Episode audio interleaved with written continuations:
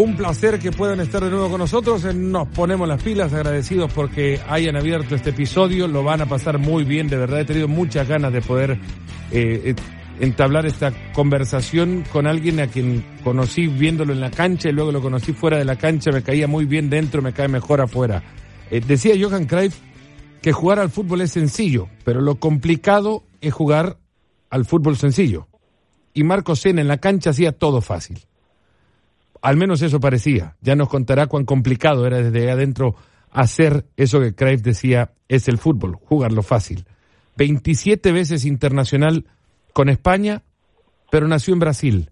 Vaya si tiene historias por contar Marco Sena, a quien le damos la bienvenida, este nos ponemos las pilas. Gracias Marcos por atendernos, de verdad que es un placer poder contar con vos en esta mesa virtual de café eh, en la que charlaremos de muchas cosas en el, en el camino de este tiempo que pasemos juntos. ¿Cómo estás? Fernando, un placer. Muy buenas tardes, noche para mí y buenas tardes, día, creo que ahí, ¿no? No sé cuánta la diferencia horaria, pero para mí es una satisfacción poder volver a hablar contigo, hablar de lo que más nos gusta, ¿no? Que es de fútbol. Y cierto, ¿no? Tú hablabas de sencillez, el fútbol lo más complicado es eh, hacerlo fácil, ¿no? Y yo intentaba intentaba hacerlo fácil, que era lo más complicado. ¿Cuán complicado es desde ahí adentro? Cada vez más, ¿eh? Sobre todo yo, yo creo que mientras pasan los días, meses y años, eh, los sistemas van cambiando, va- el fútbol va cada vez más veloz y hay que adaptarse, ¿no? La era moderna del fútbol. Yo he tenido la fortuna de encontrarme con un poquito de lo que es la era moderna del fútbol y pude disfrutar a- y a la vez sufrir también, ¿no? Porque no, el fútbol muchas veces uno piensa, ah, uno disfruta, sí, disfruta, pero se sufre un montón también. ¿A quién sufriste más? ¿A qué jugador sufriste más? Uf, sería muy injusto de mi parte elegir uno solo. ¿eh? He sufrido con muchos, incluso jugadores desconocidos, pero eso depende mucho del sistema del día, cómo encuentra sus compañeros, cómo le encuentra el contrario. He encontrado campos complicados que llovía, campos mojados, frío, viento y, y te complicaba la vida cualquiera. Es que el fútbol ya sabemos que es una cajita de sorpresa que de ahí puede salir muchísimas cosas. Yo no puedo nombrar uno que, de- que he sufrido más que otro. Marcos, su- suele ser que en el fútbol y sobre todo en Brasil eh, arrancan jugando más adelante que atrás. Eh, es mucho más fácil encontrarte, eh, bueno, laterales que han comenzado siendo extremos o, o centro delantero que terminan como centrales. ¿Vos de qué arrancaste? ¿Naciste para el medio campo? Eh, es cierto de que yo empecé jugando a fútbol sala, ya que en mi, barrio no había campo de fútbol 11, había solo fútbol sala. Y me obligaba a jugar fútbol sala. Después surgió un campo y a partir de ahí empecé a jugar en el campo y fui eh, aprendiendo a dominar los espacios y jugaba más de media punta. Era, era mi función de un 10 siempre, porque siempre me fijaba en los 10 y al final cuando me fichó Corinthians, que había debutado en primera división como media punta, ¿no? En el 10. Pero después de, digamos, de tres años en primera división, el primer equipo, digamos así, eh, me fichó Corinthians y, y cuando me fiché por Corinthians ya el entrenador faltó la posición medio centro, que era Vampeta, y me Ujú. tocó jugar al lado de Freddy Rincón, el colombiano de medio centro, jugaba con doble pivot y a partir de ahí ya no salí más de ahí, me gustó jugar de sacando el balón de detrás, de cara, eso es lo que más me gustaba hacer. Pampeta tenía e- esa intención también, ¿no? Vampeta sí, que pa- Vampeta era un, un- un volante de que cogía el balón desde atrás, le gustaba muchísimo conducir, ya que tenía una zancada muy larga y lo hacía muy bien. Y de hecho jugó mundiales con Brasil, fue campeón mundial. eh, tuve la fortuna de jugar con él. Yo era el, el sustituto, su- su- sustituto, ¿no? De- en el Corinthians. Y al final he aprendido mucho con él. Obviamente no, no, no, no tenía la su zancada, pero intentaba que el balón rodara un poco más porque no tenía esta virtud. Y la verdad que me salió bien. De, de Vampeta hablaban de otras virtudes también, pero mantengamos esas virtudes lejos del, del, programa. a, ver, solo de, de a ver, eh, eh, ¿eran ciertas esas virtudes de las que hablaban de Vampeta? Vampeta afortunadamente es un tipo que le quieren todos, salvo el rival, incluso el rival, eh, que es Palmeras, que ahí hay una, aquí en Brasil hay una tradición, bueno, aquí no, ahí en Brasil, no estoy en España, hay rivalidad con y Palmeras y él siempre estaba picando el contrario y obviamente el contrario le odiaba, pero aún así era muy gracioso. Y, y claro, es un tipo que hasta hoy, después de haber dejado el fútbol, es un tipo que cuenta sus historias, chistes y tal, y que es, yo, digamos, el número uno hoy en día en Brasil, ¿no? Le cae bien a todos, es un tipo que siempre ha sido así, ¿eh? Fuera del campo le caía muy bien a todos. Y imagínate nosotros, ¿no? Que vivía día a día con él y pasábamos muy bien. Pero dentro del campo como, como futbolista era un fenómeno también. ¿Cómo son los vestuarios de un club brasilero? Uno tiene la, la, la percepción de, de, de que es todo alegría, samba todo el tiempo, música, ¿Son así de alegres siempre? Sí, en realidad eh, yo he tenido la fortuna de encontrar muy buenos vestuarios, no he encontrado ninguno así, digamos, aburrido. Y he vivido muy buenos momentos en cada equipo que he pasado, eh, en Brasil. Eh, desde mi equipo que empecé en Río Branco de Americana, Corinthians, después fui al sur de Brasil, juvenil en el Juventud y después de San Caetano, la final de Copa Libertadores.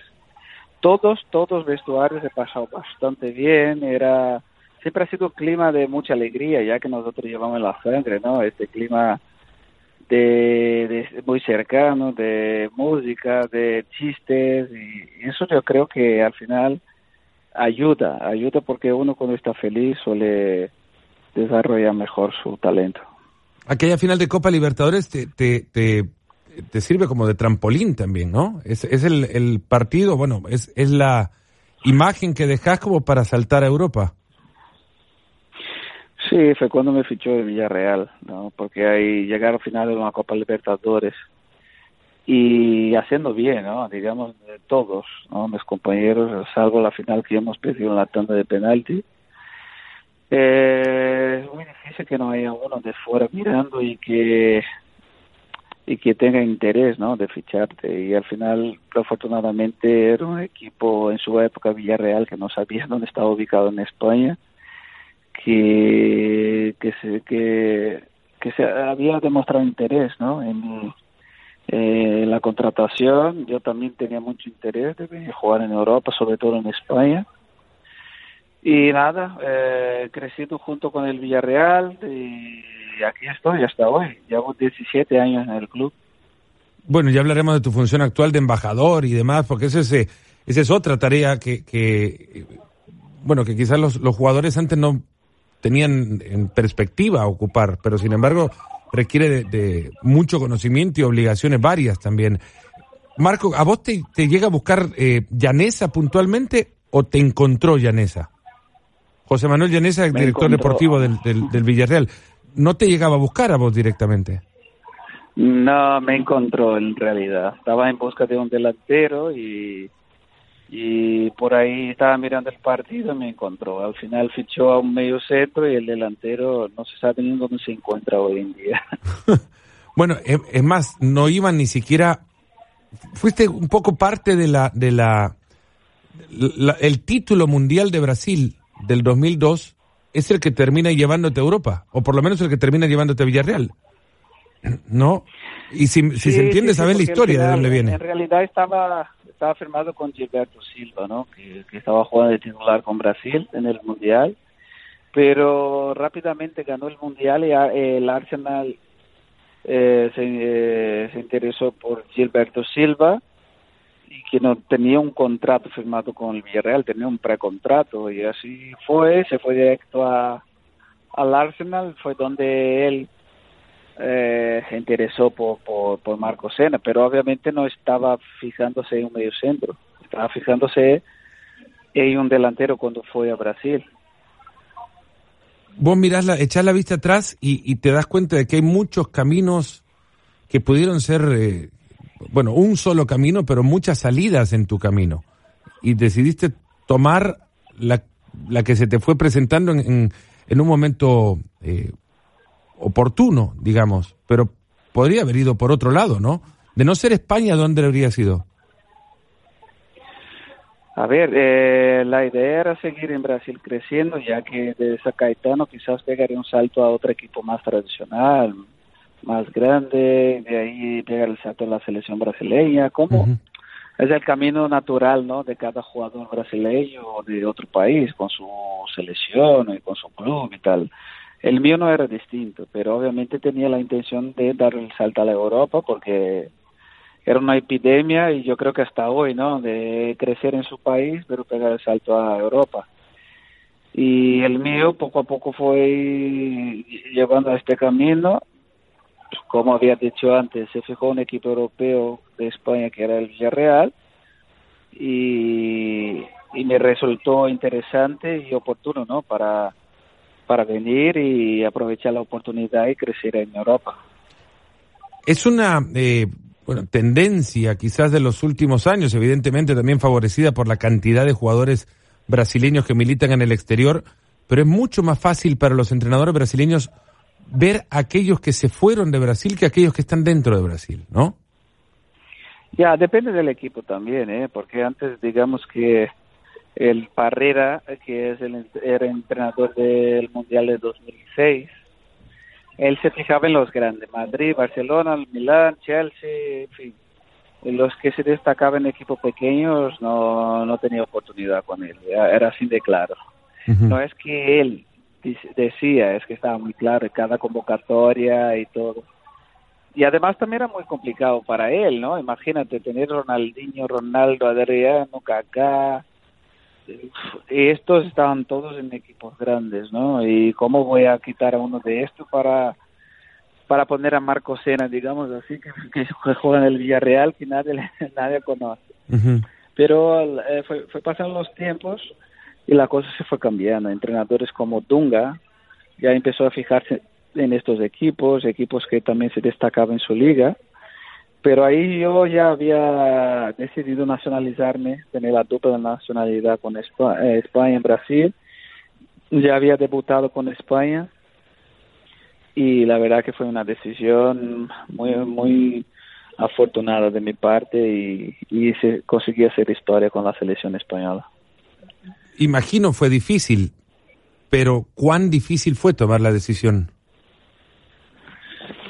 En mi caso, sinceramente, no fue nada difícil, ¿eh? nada, Sobre, todo al revés. Me imaginaba equivocado entonces. Sí, yo creo que fue una oportunidad para jugar en Mundial y de hecho sería difícil si, si, si hubiese tenido eh, que elegir eh, la nacionalidad entre Brasil o ser brasileño o español, pero en este caso yo me quedé con las dos. O sea, no he dejado de ser brasileño, sigo siendo brasileño con el pasaporte brasileño y el pasaporte español. Y encima pudiendo jugar competiciones europeas, digamos, torneos europeos con otra selección, jugar mundial, como jugar la Eurocopa. Y ni muchos tienen esta oportunidad. Yo afortunadamente he tenido, ya que no con oportunidad con la selección brasileña era mínima, para, para no decir cero no existía, no, hubo ningún coqueteo de la selección nacional para, para llevarte, aún y cuando el Villarreal ya estaba sonando en los primeros puestos en la liga? No, nada, nada. De Brasil nunca, jamás he escuchado ninguna, ni rumor, ni nada. Muchos se preguntan, quizás eh, Marcos, si hubiera esperado un poco más, pero no podía esperar mucho más. Ya con la selección española como ya tenía ahí 29 años, ¿no? Entonces ya era momento de, pensar, oye, o, tú coges esta oportunidad o te quedas sin, sin mundial.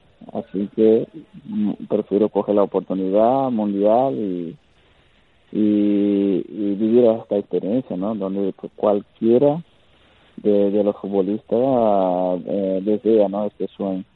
Marcos, es, es muy fácil atar cabos, unir puntos y encontrar que en tu decisión de ser español, de jugar por la selección de España, de clavarte en el medio campo español, también pasa buena parte del cambio cultural del juego de España. No, sí, está claro que cuando debutaba en 2006, eh, de hecho España cayó con Francia en octavos, no venía jugando mal, pero... Era el día que iban a retirar a Zidane. Sí, exacto. Siempre en el juego, algún momento de, dependía del, de, del partido y en el juego había de vez en cuando incertidumbres y tal, pero ya en el, la Euro de 2008 que, que seguramente que habéis acompañado, eh, ahí ya no había ni, incertidumbre ni nada, donde todos, eh, digamos, remaban de, a una sola dirección. Y fue cuando nosotros hemos conseguido abrir las puertas ¿no? para los, los torneos internacionales de Euro, Mundial, Euro otra vez y, y así fue. Desde afuera se veía que esta incertidumbre provocaba evidentemente muchísima eh, aura negativa alrededor de Luis Aragonés y, de, su continuidad al frente de la selección. Existía una, una presión mediática muy fuerte por su salida, reclamaron, pero eh, de manera exagerada, que se tenía que ir, que estaba ya anticuado y sin embargo, dos, ni siquiera dos años después, doce meses más tarde, todas estas críticas ganan la Eurocopa. Desde adentro, como lo veían? Cierto, porque él tenía la, las herramientas que tenía en manos era, digamos, bastante valiosa, ¿no? Jugadores del Barça, Madrid, Valencia, Sevilla, que vivían momentos muy buenos en sus clubes y no conseguía sacar el rendimiento que todos esperaban, ¿no? Y eso es natural de que la prensa y la gente eh, le, tenía manía, entre comillas, ¿no? Quería resultados y en 2008 su personalidad había decidido cambiar el sistema y la verdad que le salió bien. La verdad que había sido todo un crack. Aún así cambiaron el sistema antes de empezar los, el torneo, la Eurocopa en este caso. Hubo mucha crítica, muchos no creía, pero él y nosotros creíamos muchísimo en él, en su sistema, tanto que hemos ganado y con una superioridad a los demás un poco, digamos, a primavera. ¿Cómo, cómo explicar el, el origen del juego español? Porque, a ver, se concentra mucho y la historia creo que eh, coloca muchísimos reflectores en el éxito del Barcelona de Guardiola que posteriormente genera el Mundial. Pero el juego lo cambia Aragonés fundamentalmente. Bueno, Luis Aragonés, como había dicho, ha sido muy inteligente, ¿no? Ha visto las herramientas que tenía en manos y con jugadores conjuntos y, y con muy buen toque y además, como había mencionado, que tenía algunos del Barcelona, en este caso y Chávez, que jugaba a mi lado, son, eh, digamos que casi medio equipo, ¿no? Donde, donde, haya, donde haya esté o estuvo, perdón, estuvo, estuvo, ¿no? Eh, ha decidido, había decidido cambiar el sistema. Lo de España siempre había sido un, equipo de combinaciones por dentro, luego abrir la banda y un delantero grande centros y a ver qué pasa, ¿no? Y Vasco, eh, generalmente Vasco el delantero. Exacto. Sin embargo, él eh, ya había soñado, imaginado, pensado, no, no, no mi equipo hoy en día va a jugar así. A ver qué pasa, yo ya estoy, eso lo digo yo, ¿eh? estoy harto de, de este sistema, voy a cambiar. Y al final, fíjate, donde hemos parado. ¿Te dijo Xavi alguna vez que, que, lo, que te fueras con él al Barcelona? Mm, no, no, no, me dijo, pero obviamente, modestia aparte, él estaba encantado, ya he escuchado entrevistas suyas que, que él estaba encantado de jugar conmigo, que ha sido una de las piezas muy, muy clave en su momento, le ha dado muchísima libertad de, de ser mejor jugador. Y claro, escuchar eso de alguien tan grande como sido Chávez es, un honor. ¿Cómo era entrenar teniendo la pelota tanto tiempo? Imagino, e, era Disneylandia para ustedes. Eh, sí, es, era una de las cosas que yo en particular valoraba y hasta hoy valoro mucho, ¿no? Viendo fútbol. y cuando juego pachanga, ¿no? Y valoro mucho, no pierde el balón, ¿no? Es que si yo prefiero rodar el balón de un lado al otro como lo hace o lo hacía hasta hoy, lo hace, ¿no? El Barcelona, que a cada dos por tres eh, correr, arriesgar un balón donde no cabe y perder y volver hacia atrás. Yo prefiero tener el balón, marear el contrario y es lo que hacíamos día a día, trabajábamos y los jugadores que teníamos, Chávez, Silva, Iniesta, eh, siempre teníamos el balón y era una diversión, ¿no? Mira, aquí no nos quita nadie. Y así intentábamos llevar a cada partido y, era difícil eh, ver a eh, Chávez, Iniesta, Silva perder un balón y yo iba detrás de ellos, vamos. ¿A dónde cambia todo esto en, en, España? Eh, más allá de la selección, porque también el Villarreal con Pellegrini hace un, poco de eso. Pellegrini con Riquelme en la cancha también. Sí, bueno, salvando la distancia. Como te, dije, yo siempre he valorado la, no la, tener el balón, no fallar, porque al final eh, se, se, defiende también teniendo el balón, porque para defender sin el balón hay equipos que están acostumbrados, viven de eso, pero el equipo de Pellegrini no sabía, ¿no? No sabía defenderse tan bien sin balón. Entonces nosotros sabíamos que una, que una arma muy poderosa era tener el balón y nosotros valorábamos muchísimo, ¿no? no la, la, no pierdes el balón y yo creo que uno de los éxitos de Pellegrini en su época en el Villarreal que no perdíamos tampoco la agresividad, ¿no? Teníamos gente que, que yo desde atrás sacaba el balón a Riquelme, Riquelme a Polán y gol Hmm. Y así vivimos en algunas temporadas. Bien. Bueno, y una semifinal de Champions que marcó la historia del Villarreal también. Sí, por supuesto, un pueblo de 50.000 habitantes la primera vez jugando una Champions League, llegar a plantarse en una semifinal de, no, es, no es todos los días, ¿no? Y eso muchos dicen, no, porque del segundo el segundo puesto, digamos así, o colocado, no se acuerda nadie. Pues a nosotros sí, porque claro, nuestro caso ha sido completamente distinto a equipos tradicionales en esta competición y en el mundo del fútbol, pero nosotros no. Nosotros hemos entrado y hemos hecho historia el primero año en la Champions League. Es doloroso el recuerdo, imagino, del eh, momento de la eliminación a ver, obviamente uno cuando se pone a pensar, eh, pues estuvimos a un paso, ¿no? De llegar a la final.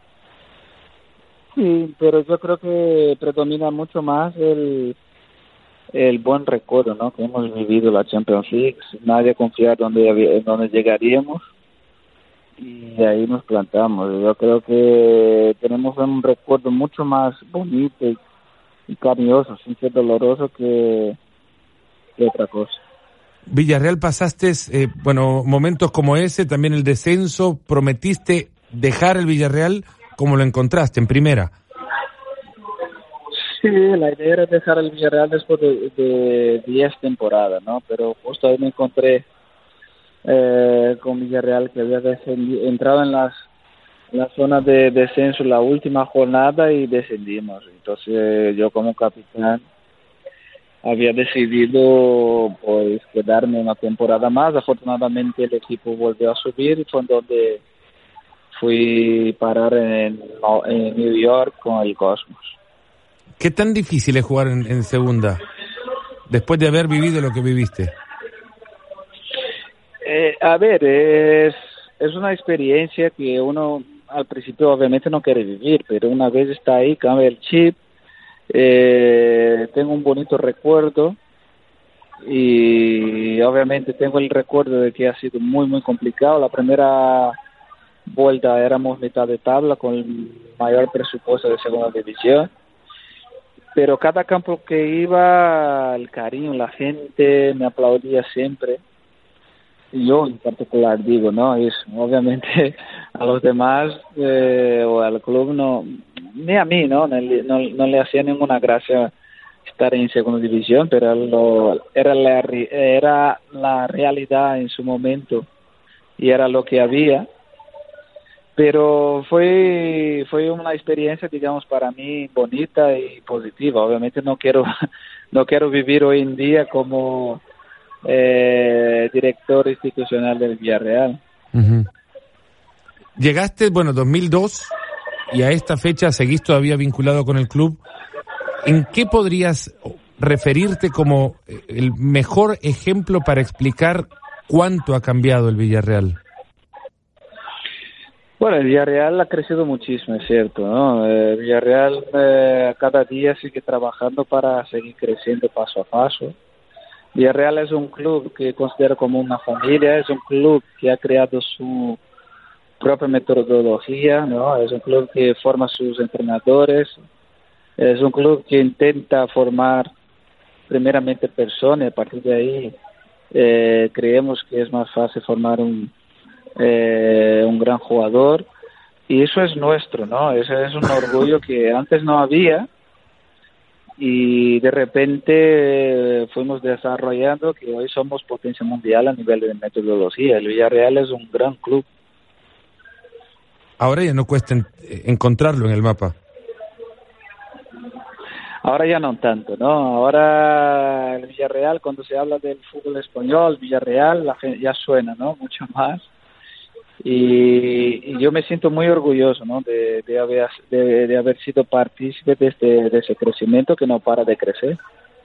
Hay una anécdota que yo la verdad desconocía hasta hace poco y es que cuando llegaste no querían que usaras el número que habías elegido. No sé si lo elegiste o era el que quedaba, el 19. Eh, había pocos, ¿no? El número 12 y el 19, que me recuerdo, igual había otro más, pero los dos que eh, un 12, mi espalda de dorsal no veía, 19 sí, pero tenía la, la tradición de ser un, un número maldito, ¿no? Y, y yo como nunca he creído en eso, pues me da igual. Y al final me rompí una y otra vez la rodilla, seguí creyendo que que eso porque tenía que pasar, ¿no? Por superstición. Obviamente ellos seguían creyendo y hasta que llegó Pellegrini y me consolidé, ¿no? Con el número 19. Hoy tengo una puerta en el estadio, número 19 de Marco Sena. Y la verdad que es una historia bonita y tal, y, y eso es para, para el recuerdo. Maravilloso pensar que te querían quitar el número y ahora te han dado una puerta. Yo creo que ese es eh, de los nuevos honores del fútbol, que le entreguen una puerta a un estadio y que la nombren con, con, tu nombre. Es cierto, cierto. Yo jamás esperaba un homenaje así. Eh, después de haber quedado, antes de firmar el contrato que me iba a quedar de segunda división, fue cuando me cuando ellos decidieron ¿no? hacerme este detalle después de 10 temporadas en el club y es un orgullo, la verdad. Cada vez que paso delante del estadio, veo ahí mi foto, la puerta 19, grande. Eh, eso es algo, bueno, es inexplicable, ¿no? Solo uno que vive puede sentir y saber lo que es. Marco, se habló mucho también de, de tu conflicto con Román en, en Villarreal. ¿Se dijo, se habló de más? ¿Se sobredimensionó? No, yo creo que eso ha sido un calentón del momento de un partido, como se vive cualquiera. ¿eh? Fue un partido de Champions que ahí, que, que estuvimos ahí hablando, digamos más dialogando que otra cosa. Pero se quedó ahí, que luego después volvimos a hablar y normal, no, no ha sido ni, ni no hubo choque, digamos toque ni nada, fue algo verbal en este momento que considero que es muy normal en el fútbol, pero ahí se quedó.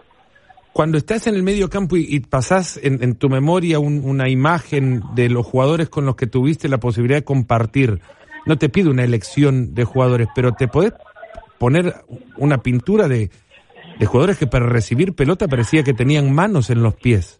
Cazorla, Riquelme, Xavi, Iniesta.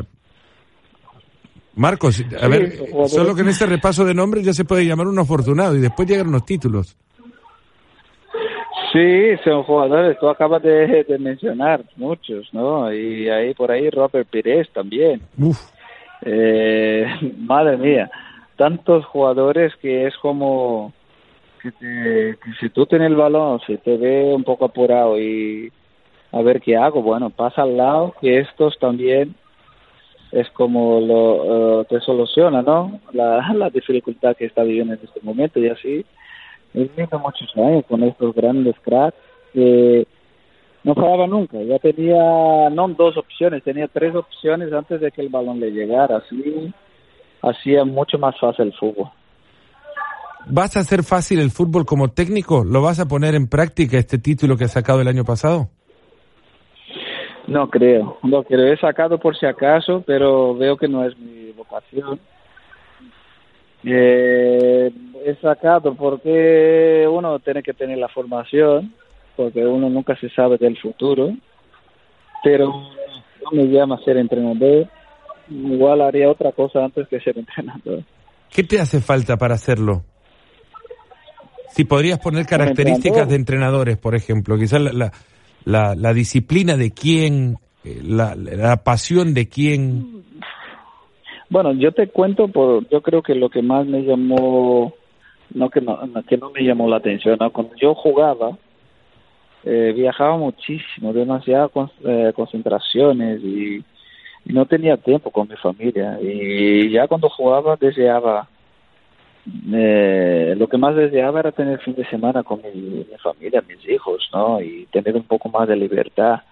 Y sin embargo, un entrenador es mucho, mucho peor que, que un jugador. Porque un jugador puede estar sancionado, puede estar eh, lesionado y, y está algún tiempo, ¿no? O un fin de semana que tiene, por un lado, está facilitado, por, está sancionado, está lesionado, pero sin embargo tiene la familia, ¿no? Para disfrutar un, un entrenador, ¿no? Un entrenador, eh, fin de semana, día a día, la, digamos, no que yo no quería la presión, porque también si quieres vivir bueno, el máximo nivel, tienes que aprender a convivir con la presión, pero sin embargo, el entrenador está de la presión de la parte directiva, de los aficionados, de, convivir con 22 cabezas. Y es un estrés muy grande. Yo creo que no tengo eh, bagaje para soportar tanta presión por todos los lados. Quizás sí, pero yo prefiero no experimentar fuiste parte de una clase de, graduados eh, histórica, ¿no? Raúl, Xavi Alonso, eh, ¿te convencieron esto de, lo complicado que es ser entrenador también? no, eso están, recién están empezando, no he vuelto a hablar con ellos. Pero ¿Quién, era el mejor alumno? Pues a ver, había unos cuantos, ¿eh? Yo creo que yo tampoco era uno de los peores, no era ni siquiera el mejor, pero éramos un buen grupo. Capdevila, Julio Batista, eh, eh, Chávez, Chávez, Hernández, Chávez Alonso, Raúl, o sea, había Víctor Valdés, en fin, había un mogollón de, de gente muy buena, aparte profesional que fueron y humana también.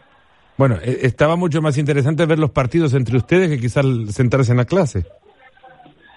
Eso es una pasión entre nosotros era muy era delicioso porque claro es una cosa jugar con gente que no sabe tanto y, otra con gente que sabe mucho no entonces disfrutábamos es otra cosa también hablar con gente que sabe mucho y se disfruta muchísimo más Marcos, te queremos agradecer un montón y creo que todos aquellos eh, que nos escucharon durante este podcast igualmente lo harán desde el lugar en el que estén. Muchísimas gracias por haber estado con nosotros, Marcos. Fernando, un placer y espero verte en persona. Eh, si Dios quiera, el año que viene me voy para para Estados Unidos y tú no me escapas, ¿eh? De una comidita, sí, así hablamos en persona. Por favor, que te, que te debo varias, además. Muy bien. ¿Ese plan es de, es de vacaciones o es un plan de vida? A ver, eh, quizás el año que viene no sé si van a hacer la Liga Promises ahí otra vez, por ahí, de los nanos, porque se estaba hablando de hacer en Dubai, pero bueno, si ojalá que sea ahí otra vez, así aprovecharía ver a los amigos. Sería una maravilla, de verdad, Marcos. Te quiero agradecer un montón por, por eso, por la gentileza, por el tiempo que nos has dado y porque ya me, me colocaste un par de escenas en la agenda. Muy bien, me alegro que, que, lo haya apuntado, que yo ya lo tengo. Y, si no, también que cualquier paella en Villarreal para mí cae bien. Eso estaría de maravilla, vamos, aquí te espero con los brazos abiertos. Un abrazo enorme. Marco Sina nos ha acompañado en Nos Ponemos las Pilas. Pongan sus comentarios en redes sociales y nos encontramos en el próximo episodio. Gracias.